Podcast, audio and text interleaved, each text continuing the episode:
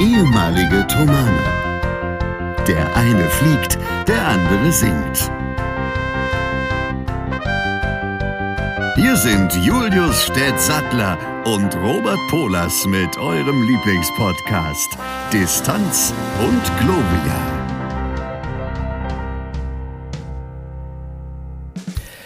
Einen wunderschönen guten Tag, Morgen, Abend und Nachmittag. Genau in dieser Reihenfolge findet bei uns der Tag statt, nämlich immer so, wie man es gerade nicht erwartet. Wir begrüßen euch ganz herzlich zur 109. Folge von Distanz und Gloria, eurem Lieblingspodcast über Musik und Fliegen und noch sehr, sehr vieles mehr, was euch wahrscheinlich genauso interessiert wie uns. Auf der anderen Seite der Leitung sitzt heute, wie immer, Robert Polos. Nur für euch und für mich. Und ich bin Julius Stettsattler und freue mich heute wieder mit euch gemeinsam, aber vor allem mit dir, eine Folge des Tanz und Gloria in unsere Mikrofone zu ja, löten. Neiddämmeln. Ja, Neiddämmeln eben. Ja, das Schlimmste an diesen Anmoderationen ist, dass man wirklich einfach nur das preisgibt, was einem gerade aus seinem Hirn fällt. Und ich habe ein Feedback erhalten dazu, dass es nicht allen immer gefällt, wenn wir das rauslassen. Aber gut, das ist eben so. Na? Wir machen es ja nicht, um den Leuten zu gefallen, nicht wahr? Sondern wir machen das, um uns zu gefallen. Genau. Und du gefällst da, mir, Herr Stett, du gefällst mir immer. genau. Das, nee, das Schöne daran ist, sehr erfreulich. was ich aber schön daran finde an diesen Intros, was du hast das übrigens ganz grandios gemacht. Ich finde, du solltest das viel öfter machen ist, dass man am Anfang des Satzes oftmals noch nicht weiß, ob und wo man hinten ankommt. Das stimmt, das ist ja das, was ich meine. Man, man ungefiltert einfach das, was gerade aus dem Hirn fällt. Oder wie Bud Spencer sagen würde, was ist dir da gerade aus der Schnauze gefallen?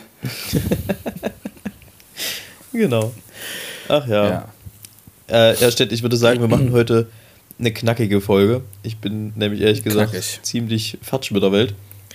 Was äh, keiner weiß, ist, dass ähm, Robert Polas gerade auf dem Sofa wahrscheinlich, oder ist das schon das Bett? Es ist das Bett, das Hotelzimmerbett. Mit Decke und äh, Kissen schon eingemummelt liegt. Ja, ich dachte, ich probiere mal was Neues. Nee, eigentlich, der eigentliche Grund ist, das ist hier, sagen wir mal, ein zünftiges äh, so gasthofmäßiges Hotel und es zieht.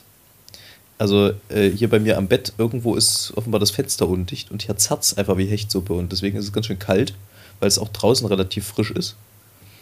Ähm, und damit ich mich nicht verkühle bis morgen, dachte ich, ich probiere heute mal eine ganz neue Aufnahmesituation aus mit Mikrofon und im Bett. Dir? Das muss der Klang am Ende entscheiden, ob mir das gefällt oder nicht. Das kann ich noch nicht genau sagen. Ja, nee, äh, wir haben nämlich, also ich, ich sende hier aus Tübingen, nicht aus Thüringen, aus Tübingen, äh, in Bavü, in Schwaben. Ähm, und hier machen wir Johannespassion, die erste diesen Jahres. Und die hat uns probentechnisch bisher, also mich vor allem als Evangelisten, ganz schön gefordert und äh, gefördert. Ja. Deswegen, äh, die Woche war intensiv auf vielen Ebenen und äh, das gilt es alsbald im Schlafe zu verarbeiten. Und teilweise abzuspeichern oder eben nicht. So, nämlich genauso. Aber was der Hörer wissen will, seid ihr als gesamtes Ensemble in Tübingen? Ja. Ich weiß es schon, aber der Hörer weiß es noch nicht. Die Hörerin weiß es auch noch nicht. Das ist eine ganz interessante ja. äh, Geschichte, weil tatsächlich der Veranstalter hier ähm, was die Kantorei Tübingen ist, wird geleitet von Benedikt Brendle. Und dieser hat äh, das Streaming Corona Johannes Passionskonzert äh, 2000, wann war das, 20 oder 21? 20, glaube ich, von Amici, 20. von, von Amici Musicae aus Leipzig gesehen und fand das gut und hat mich daraufhin gefragt, ob ich nicht als Evangelist äh, kommen wollen würde, mal zu ihm das zu machen. Das ist dann für 21, glaube ich, ursprünglich gewesen. Und äh, er schwärmte so von dem Projekt und dass wir da die Solisten gesungen haben, aber er würde mich halt gerne haben wollen. Und da habe ich vorgeschlagen, wenn Sie das so gut finden, dann nehmen Sie doch uns alle. Und er hat gesagt, das ist eigentlich eine schöne Idee, da gucke ich mal, ob das finanziell darstellbar ist. Und offenbar war es finanziell darstellbar. Denn so kam es, dass wir jetzt 2023 als Nachholer von 21 oder 22 tatsächlich dieses Konzert machen, was ich eine sehr schöne Sache finde. Es ist großartig, weil man da als Ensemble auch, auch ich meine, es ist ja immer schön, eine Konzertreise gemeinsam mit denselben Deppen zu machen. ja. Und wenn man dann auch noch sowas macht, ist es natürlich noch cooler. Ich habe noch zwei Sachen, die mir eingefallen sind dazu. Und zwar, es war deine, eure Johannespassion war 21. 2021 im April. Am. hm? Nee, alles gut. Ich, äh ah, okay. Genau, 21. Und wie heißt der Kantor? Benedikt Brendle. Man erkennt überhaupt nicht, dass der aus Baden-Württemberg ist. Äh, dazu eine, eine, lustige Geschichte. Vom Namen her. Ja, ja. Äh, dazu eine lustige Geschichte. Ähm, wir unterhielten uns und ich kannte ihn ja nicht. Also äh, weder optisch noch hatten wir miteinander gesprochen vorher. Es gab einen kurzen E-Mail-Austausch, dann lief das über unser Management und jetzt sind wir halt hier. Ähm, und wir unterhielten uns, als wir hier ankamen zur ersten Probe. Und er äh, erzählte mir, dass er zwei Töchter in Leipzig hat. Die eine studiere Schulmusik. Ähm, und sagte mir dann den Namen. Ich will den jetzt hier nicht einfach rausposaunen, weil ich nicht weiß, wie, wie viel Wert sie darauf liegt, äh, legt, äh, in der Öffentlichkeit unerkannt zu bleiben, sozusagen. Ähm, aber es stellte sich heraus, dass ich mit seiner Tochter zusammen, ohne es zu wissen, äh, schon mal Fußball gespielt habe. und ja, es handelt sich um Leipzig, das darf man nicht vergessen. Das ist ja, ja, krank. Das ist richtig. Wenn es übrigens immer mal raschelt, dann bewege ich mich im Bett. Ah, nur das zu eurer Info. Ähm, genau, also. Sie erleben die Abendgeschichten von und mit Robert Polas. So ist's. Ähm, also auch da wieder, Leipzig ist manchmal ein Dorf und die Welt sowieso. Aber Tübingen ist tatsächlich eine ziemlich schöne Stadt, muss ich sagen. Erinnert mich so von der Straßendichte, vom Bau und auch so ein bisschen von der Bergigkeit an Italien. Und apropos Italien, ich merke, dass ich totales Fernweh habe. Also ich war ja jetzt, während alle anderen so im Urlaub sich in Aal lang gezogen haben, ähm, habe ich zu Hause also mein Bad renoviert. Herr Städte rümpft das Gesicht. Ähm, ob dieser. Ich frage mich nur, was du meinst mit, ich habe den Aal lang gezogen. Was ist das? Ist das für eine Rede? Das, ist, das ist ein geflügeltes Wort dafür, nichts zu tun. Ach, den Aal langziehen. Ja, okay. ja, ja.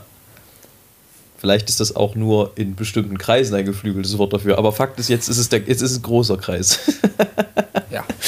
ähm, Habe ich ja zu Hause gesessen und mein Bad renoviert und war nicht im Urlaub. Und ich muss sagen, ich merke es. Also mich, mich zieht äh, gen Italien.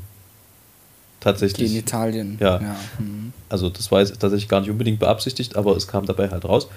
Ähm, und umso mehr erinnert mich Tübingen gerade so ein bisschen an so eine italienische Stadt. Tendenziell eher Norditalien, so Alto Adige, aber ähm, schon sehr schön hier, muss ich sagen. Schöne Studentenstadt auch. Hm, der Weg in die mhm. Innenstadt von unserem Hotel aus ist ein bisschen weit, aber das gibt es bestimmt auch äh, effizienter grundsätzlich. Ähm, aber hier kann man auch ganz gut, wie ich es heute tat, seine 10.000 Schritte machen. Ähm, in dem Zusammenhang, nachdem ich gefragt habe, wie es dir geht, obligatorisch, ja, sind dann auch meine drei Dinge. Aber erstmal, Herr Stett, wie geht's dir denn? Mir geht's gut aber grundsätzlich gut. Ähm, das liegt, glaube ich, daran, dass ich gerade noch was zu Abend ge gegessen habe. Dass ich jetzt gerade, dass es mir ging. Das liegt quer. Ähm, ja, an sich. Was gab's? Äh, Brot mit Bämme. Schnitte mit Brot, herrlich.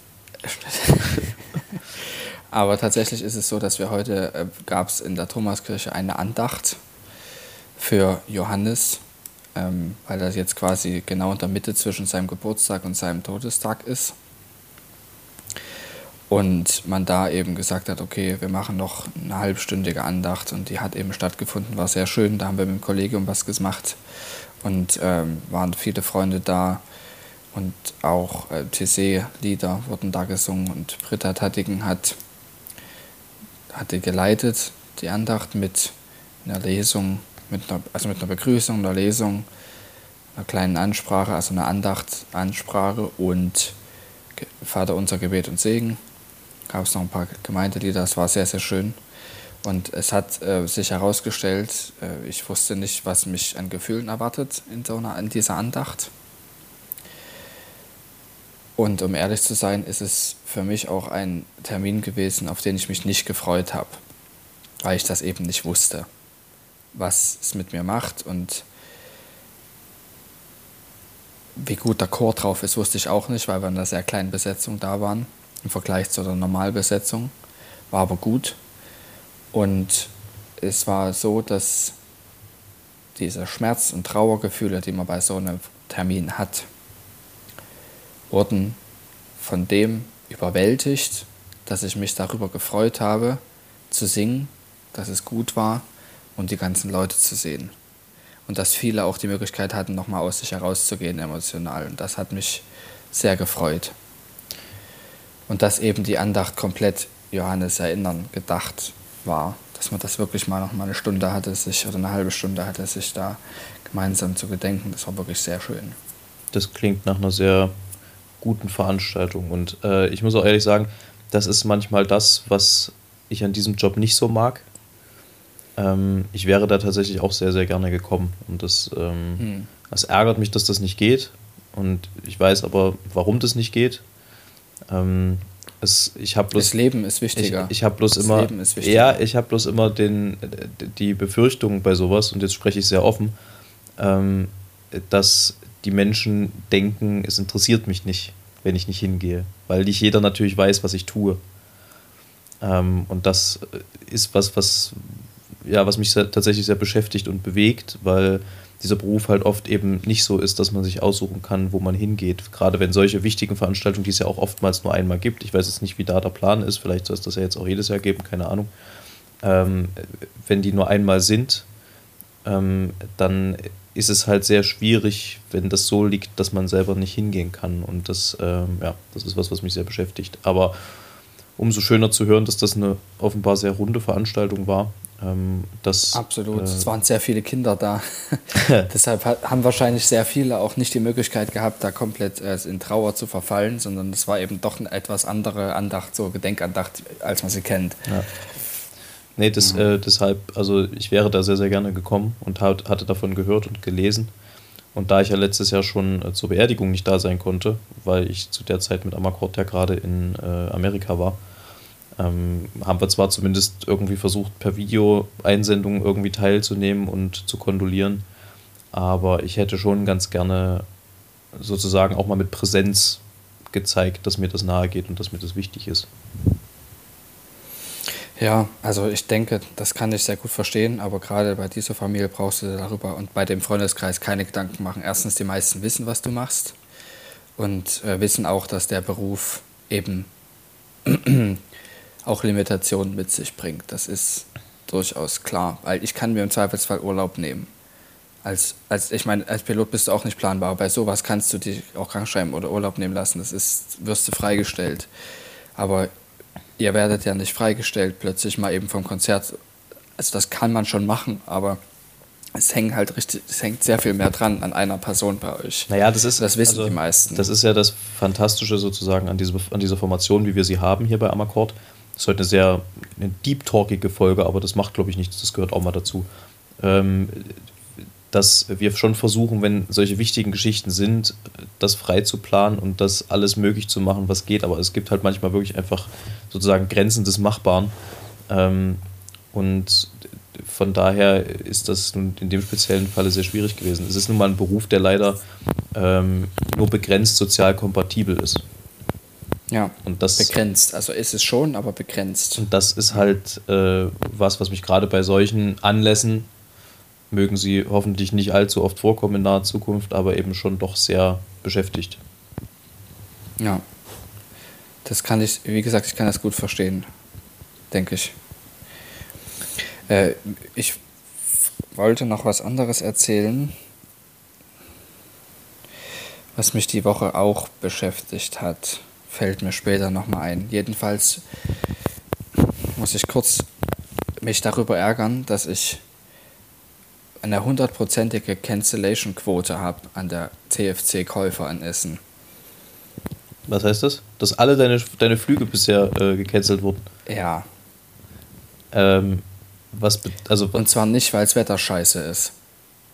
Sondern weil immer gestreikt wurde, wenn du ins Flugzeug solltest oder was? Nee, weil entweder irgendeine Möhre für jemanden anderen gebraucht wurde oder weil sie wegen whatever in die Werkstatt musste. Nur ganz kurz, mit Möhre meinst du Flugzeug, ja? Ja. Nicht, dass die denken, du kommst nicht nur auf der Wurstsuppe hergeschwommen, sondern du fliegst auch noch in der Möhre. Ja, genau so läuft das.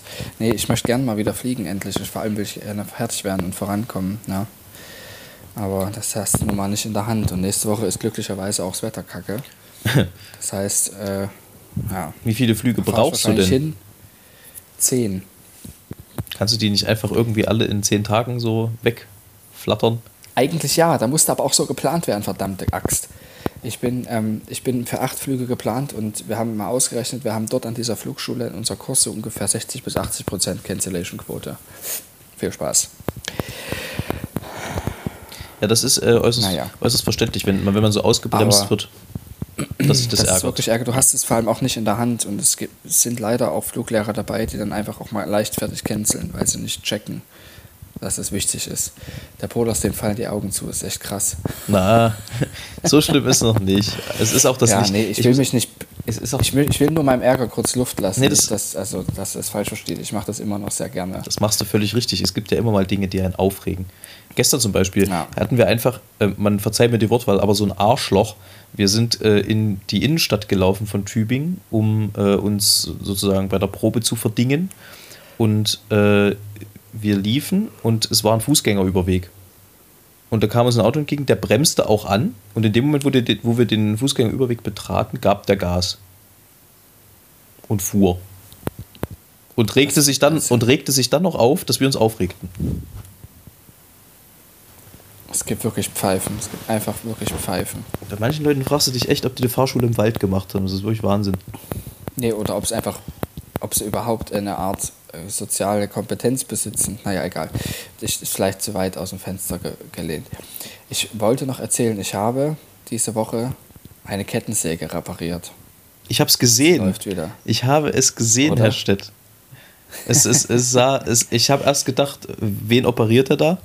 Und dann habe ich gesehen, dass es eine Kettensäge war, was du in der Hand hattest. Ja, genau. Und das war tatsächlich, ich habe zwei Anläufe gebraucht. Ähm, Wie Ging es beim ersten Mal rückwärts? Ja, genau, richtig. Nee, ich muss erstmal gucken, was ich überhaupt brauchte. Und dann habe ich gedacht, okay, ich muss den Vergaser reinigen. Habe ich dann auch so gut es geht gemacht. Und da auch einen neuen Dichtungssatz und neue Membran eingebaut und verschiedene andere Sachen da noch sauber gemacht. Ging aber immer noch nicht. Und dann habe ich mir gedacht, okay, wie viel kostet denn ein neuer Vergaser? Ja, 24 Euro. Ich gedacht, okay, gut, baust einen neuen Vergaser ein. Die ähm, Kettensäge ist 20 Jahre alt, das kann man ruhig mal machen. Und jetzt läuft die halt wieder. Und das ist richtig, ist ein echt erhebendes Gefühl, wenn du dann nach vier Tagen sie anschmeißt und dann geht sie an. Das ist echt gut. Da muss ich ja sagen, da kann ich ja mittlerweile auch so ein bisschen aus der Heimwerkererfahrung sprechen. Ähm, man möge es mir verzeihen, es mag vielleicht toxisch belastet sein, aber ich muss sagen, das, das männert schon ganz schön. Also wenn du dort so, so Ja. bestimmte Heimwerkerarbeit machst oder du jetzt, wenn du so eine Kettensäge äh, reparierst und auf einmal geht die wieder, das, ist, das sind Ja. erhebende Momente für, die, für das kleine männliche Selbstbewusstsein. Ja, ist wirklich so. Und da ist mir noch, ist mir tatsächlich auch, was diese ganze, das Verständnis von diesen Motoren betrifft. Ich habe also am Anfang nie begriffen, wie so ein Motor überhaupt funktioniert, was du da brauchst und so weiter. Also das ist ein Eintakter, oder? und das ist ein Zweitaktmotor. ah, ja. Ähm, aber ich habe, also mit einem Zylinder, aber Eintaktmotor ist ein Feuer, mein Lieber. Da- da- ist da- einfach ein Feuer. Da erkennt man, wer hier was studiert hat. Ja, Der Eintaktmotor ist ein Feuer. das ist eigentlich ein guter Folgentitel. Aber- Eintaktmotor. Ja, ein, ja, das hat auch irgendwie was Musikalisches. Ja, ein Eintaktmotor. Wird das dann zusammen oder mit Bindestrich geschrieben? Nee, einfach alles zusammen. Eintaktmotor. Ja, sehr gut. Machen wir. Finde ich gut. Ja, ähm, und da ist mir meine Flugausbildung doch durchaus, hat mir was gebracht über Motoren, weil du natürlich dafür auch technisch sehr viel lernst. Und wenn, also früher habe ich immer gedacht, okay, Flugzeug, entweder Diesel oder Benzin. So, Aber tatsächlich ist es so, dass es natürlich sich auch Dieselmotoren sind Dieselmotoren, die funktionieren, wenn es ein Kolbenmotor ist, immer gleich, relativ gleich, sind immer irgendwie elektronisch gestützt und so. Und mit, mit ähm, Benzinmotoren gibt es eigentlich zwei komplett große Unterschiede. Es gibt einen sogenannten Einspritzmotor und es gibt einen, einen mit Vergaser. So, ich will dich nicht länger langweilen, aber die mit, die mit Einspritzer sind einfacher zu fliegen und auch einfacher zu starten, weil du dann nicht noch da aufpassen musst, dass der Vergaser vereist. So, und das habe ich jetzt neulich gemacht, das ist aber kritisch.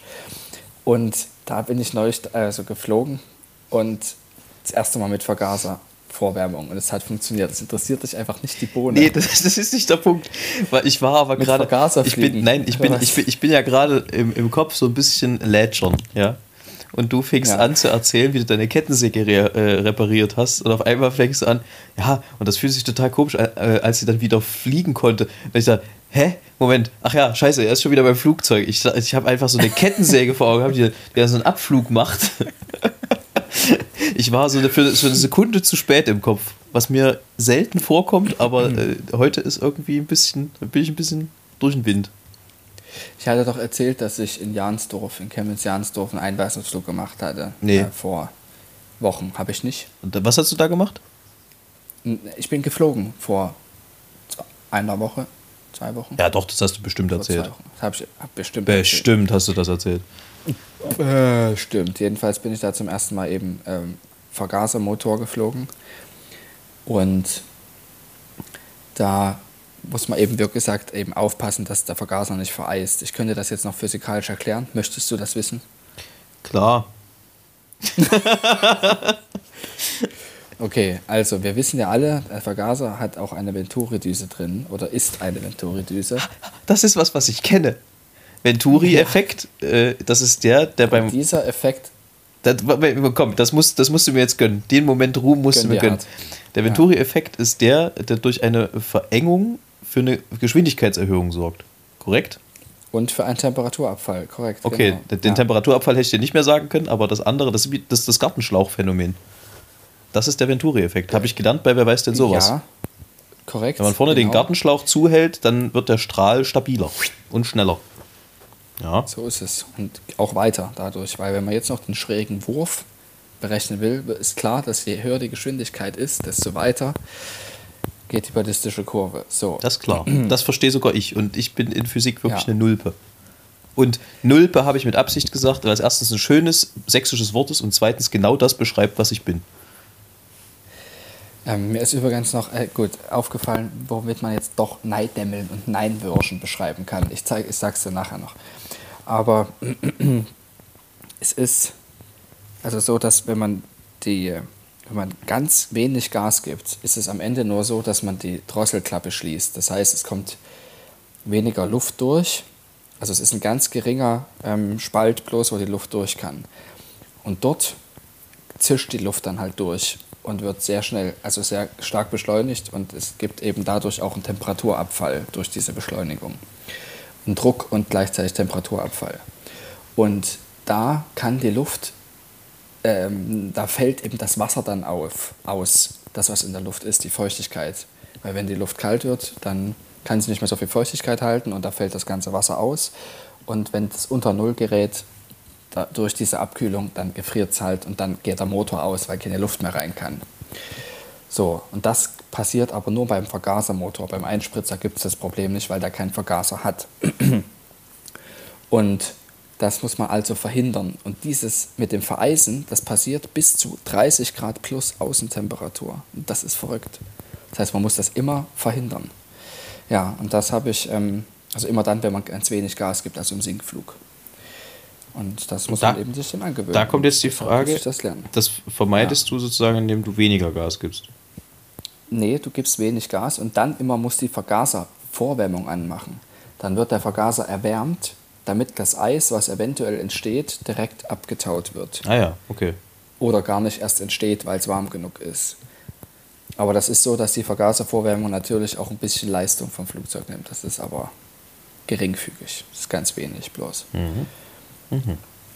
Ja, ist wie wenn du die Klimaanlage im Auto mal anmachst, da geht auch ein bisschen der Spritverbrauch hoch. So ist das.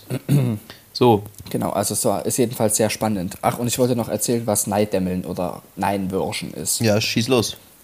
Neiwürschen. Ich habe meinen Onkel gefragt, womit würde er denn das Wort, das sächsische Wort Neinwürschen ähm, beschreiben? Und er sagte, naja, irgendetwas gewaltsam hineindrängen. Das ist, glaube ich, das, was man am besten äh, so sagen kann. Und ich glaube, bei Nein, bei, also Nein Wirschen ist aber, finde ich, mehr so ein, mehr so ein homogener Vorgang.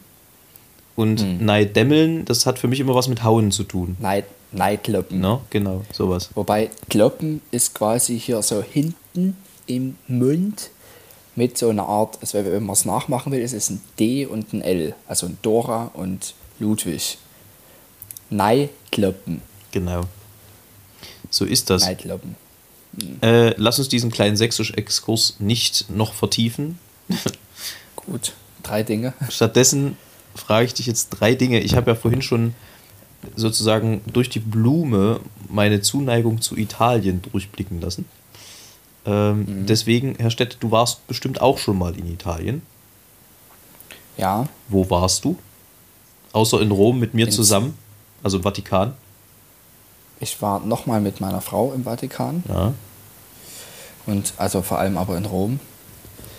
Und ich bin einmal im Skilager in Südtirol gewesen, da warst du auch. Nee, da war ich nicht. Aber Jahr eher. Nein. Du warst nicht mitgefahren. Ich war nicht mitgefahren. Ich bin. Ich. Mir war das. Äh, ich weiß gar nicht mehr warum. Aus irgendwelchen Gründen ging das einfach nicht, dass ich da mitfahre. Ich weiß gerade nicht mehr warum. Obwohl es mir wahrscheinlich ganz gut getan hätte, weil äh, dann könnte ich heute vielleicht ein bisschen besser Skifahren, als ich sowieso schon nicht kann. Ähm, nee, deswegen, Ja, also Brixen in Südtirol. Bressanone. da habe ich aber schon mal äh, in Bressanone, habe ich schon mal Konzert gesungen, schon zweimal mittlerweile.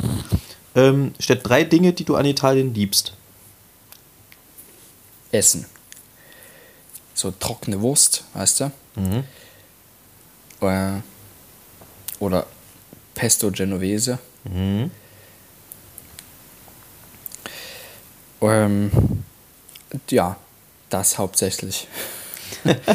Und natürlich, ich mag die die italienische Sprache sehr. Ich mag die wirklich sehr. Ich höre das richtig gern. Di piace. Gut, äh, ja, das äh, kann ich so unterschreiben. Ich finde halt auch einfach die Attitüde der Menschen dort sehr angenehm, muss ich sagen. Überwiegend. Also dieses, dieses lebensfrohe, auch, gut, dieses Laute mag ich nicht immer, aber du hast doch immer das Gefühl, da strotzt jedem aus jeder Pore irgendwie so die Lebensfreude. Und das ist was, was ich bei uns manchmal, wenn du so morgens in den Bus steigst und die toten Augen der Leute siehst, die dort auf ihre Arbeit fahren müssen, das vermisse ich manchmal in Deutschland ein bisschen. Aber weißt du, was ich, was ich gut finde, wenn tote Augen im Bus sitzen? Sie reden nicht. Ja, ich gehöre auch zu denen. Aber vor allem finde ich es einfach herrlich, wenn du irgendwie eine halbe Stunde Bus fährst und nach zehn Minuten hörst du so,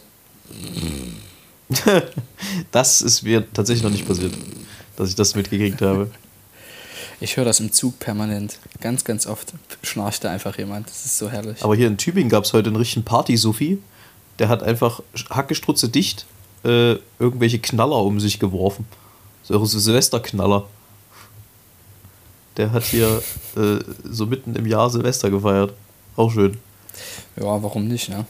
Kann, kann man mal machen. Da halt das äh, war jetzt ein Callback zu einer Folge, die wir schon mal hatten. Alter Folgentitel. Kann man mal machen. Ja, hatten wir schon mal. äh, ja, Herr Stett, gibt es sonst noch irgendwas, was du mit uns teilen willst?